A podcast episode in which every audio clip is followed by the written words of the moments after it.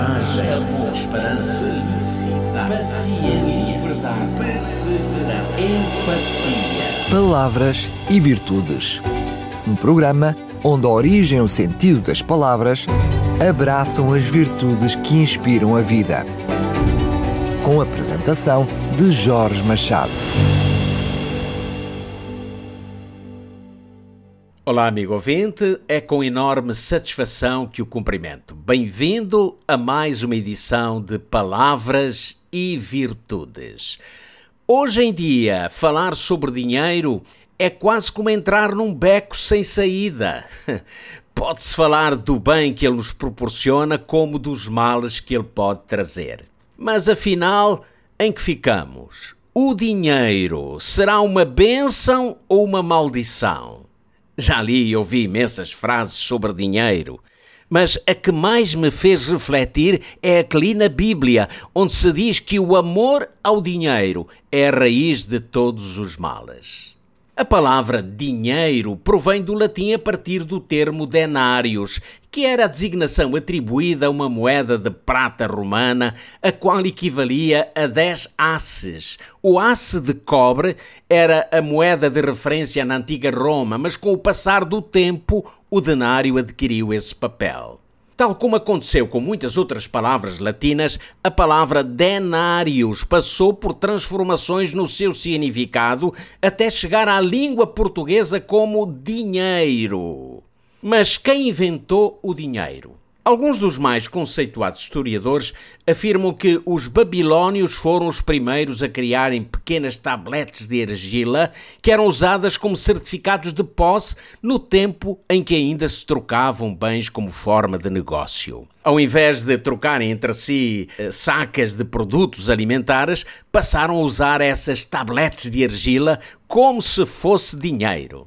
O dinheiro propriamente dito e como referência monetária começou a ser usado como forma de pagamento por volta do século VII a.C. pelos lídios de Anatólia. Era um povo da região ocidental da antiga Ásia Menor, que, segundo Heródoto, historiador e geógrafo grego, foram os primeiros a cunhar e a usar moedas de ouro e prata. Mais tarde, os romanos estabeleceram e fixaram o seu sistema monetário cunhando moedas, algumas delas com as fins do imperador. Na Idade Média, o uso da moeda passou a ser frequente tanto no mundo cristão como no mundo muçulmano. Os árabes ostentavam nessa altura as suas valiosas moedas em ouro e prata, tais como o dinar, o dirém ou o feluz de cobre.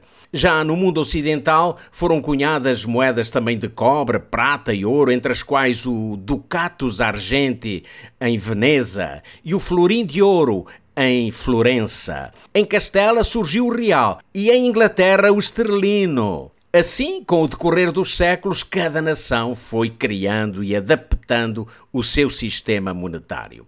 O dinheiro em papel, bom, como não podia deixar de ser, surgiu onde também se originou o papel. Foi em meados do século V depois de Cristo que os chineses, como consequência da escassez de, de metais para o fabrico de moedas, começaram a usar então o papel. O primeiro país da Europa a usar notas como meio de pagamento foi a Suécia durante o século XVII.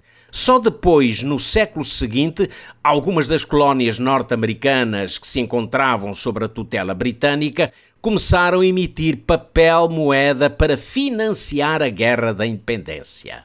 A partir daí, o dinheiro em seus diversos suportes materiais não deixou de evoluir ao longo da história. Nos nossos dias, o dinheiro em notas ou moedas é cada vez menos usado, havendo mesmo países como a Suécia e a Noruega, onde os pagamentos são aceitos unicamente através de cartão multibanco ou correspondente ao nosso MBWay. Amigo ouvinte, no mundo de hoje, quase tudo pode ser comprado e vendido. Atualmente, a lógica da compra e venda não se resume apenas aos bens materiais, pois o dinheiro cada vez mais tem domínio sobre os mais variados aspectos da vida. Tudo tem um preço, tudo se compra e vende, seja na saúde, na educação ou na justiça. Rapidamente passamos a ter uma sociedade de mercado, onde todos, quase sem exceção, pagamos o preço por vivermos num círculo comum em que tudo está à venda. Milhões de pessoas são presas fáceis de atores publicitários que enchem as televisões e a internet como propaganda sedutora, tentando convencer de que precisam de um carro melhor, de roupas de marca ou de um sem número de objetos para todos os fins e gostos. É incrível como se fazem créditos um quase abrir e fechar de olhos que facilitam o endividamento e onde alguns escorregam quase sem darem conta. Para muitos, vale mais o parecer do que o ser. O importante é a ostentação, seja a que preço for, mesmo que se corra o risco de ficar sem nada. O equilíbrio na vida é um dos segredos do viver feliz. E a felicidade não está no ter, mas no ser. A ambição é inerente à vida, sim, mas o seu freio é a prudência que gera o comedimento. Luís Vaz de Camões, o poeta inteligente, no seu verso dizia: Porque essas honras vãs, esse ouro puro, verdadeiro valor não dá gente.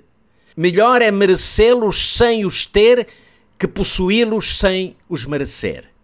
Já o mais sábio dos homens que viveu entre nós escreveu no seu livro de Provérbios: Vale mais ter um bom nome do que as muitas riquezas, e o ser estimado é melhor do que a riqueza e o ouro. Salomão referia-se ao bom caráter como valor. O caráter, eis o que o dinheiro não pode comprar. Ao findar da vida, afinal, o que levaremos conosco? Nada, absolutamente nada. Alguém poderá herdar os bens que aqui deixamos, mas em geral não seremos lembrados por isso. Aquilo que fará parte das memórias que deixaremos quase sempre se relaciona com o que fizemos e principalmente com o que fomos. No final de tudo, para Deus, só uma coisa contará: o caráter. E é disso que teremos todos de dar conta.